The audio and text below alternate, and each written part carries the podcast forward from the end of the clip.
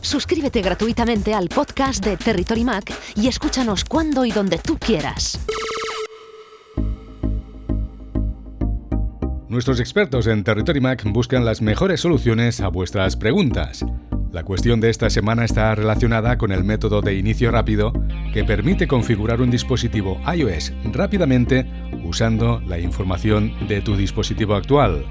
Hoy, para resolver la pregunta de nuestro oyente, está con nosotros Uriol del Barrio, ingeniero informático y desarrollador de software.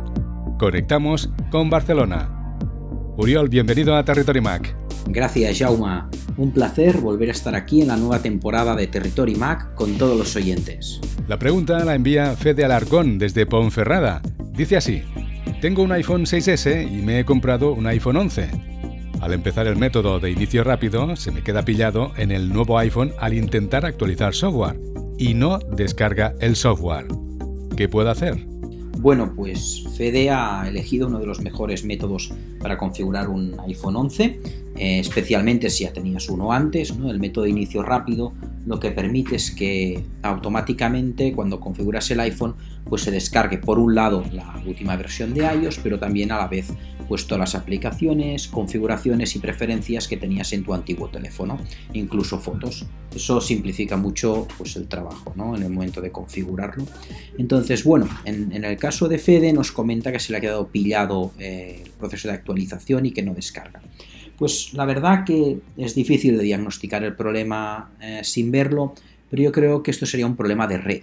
Yo lo que diría es que cuando configuras un iPhone nuevo, siempre lo mejor es conectarlo a una buena Wi-Fi y que lo descargue todo de Wi-Fi porque son conexiones más estables en general que lo podría ser un 3G o un 4G. Entonces, Primero miraría siempre que he puesto configuración correcta para mi wifi, que mi wifi pues no está saturada, que no hay mucha gente conectada y que tengo suficiente ancho de banda para descargar la actualización. Luego hay que tener en cuenta pues, que las actualizaciones de iOS pues, pueden ser bastante pesadas.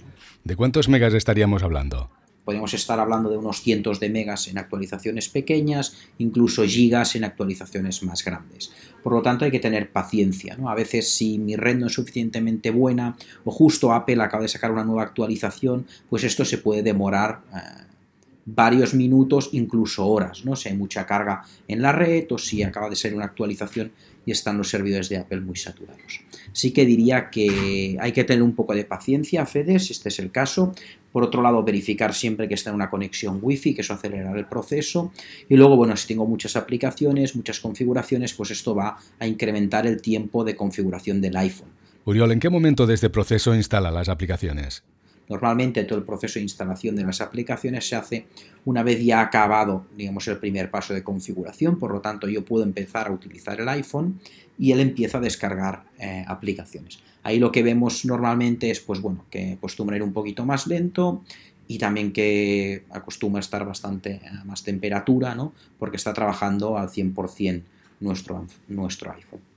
Así que si esto os pasa, os diría, bueno, primero ver que tenéis buena conexión. Si es un problema de actualización de software, muy probablemente sea que no tengo suficientemente eh, buena conexión o buen ancho de banda, o que justo, justo Apple acaba de subir la nueva actualización y hay mucha saturación en sus servidores y no da tiempo a, descargarse. Yo diría tomárselo con calma, muchas veces es mejor dejar el iPhone cargando para que no se descargue la batería y esperarla una, una hora, un par de horas máximo para asegurarnos pues, que la actualización ya, ya está descargada. Uriol, gracias por encontrar una solución al problema que tiene nuestro oyente Fede relacionado con el método de inicio rápido. Un saludo a todos los oyentes y espero vuestras preguntas en territorymac.com. Anímate y escribe ahora mismo a nuestra dirección de correo electrónico. Por último, si queréis saber más sobre cómo se hace este método para configurar un iPhone nuevo a partir de tu viejo dispositivo, en nuestro canal de YouTube hemos colgado un tutorial. Ya tiene más de 124.000 visualizaciones. Territory Mac, la actualidad del mundo Mac explicada por sus protagonistas.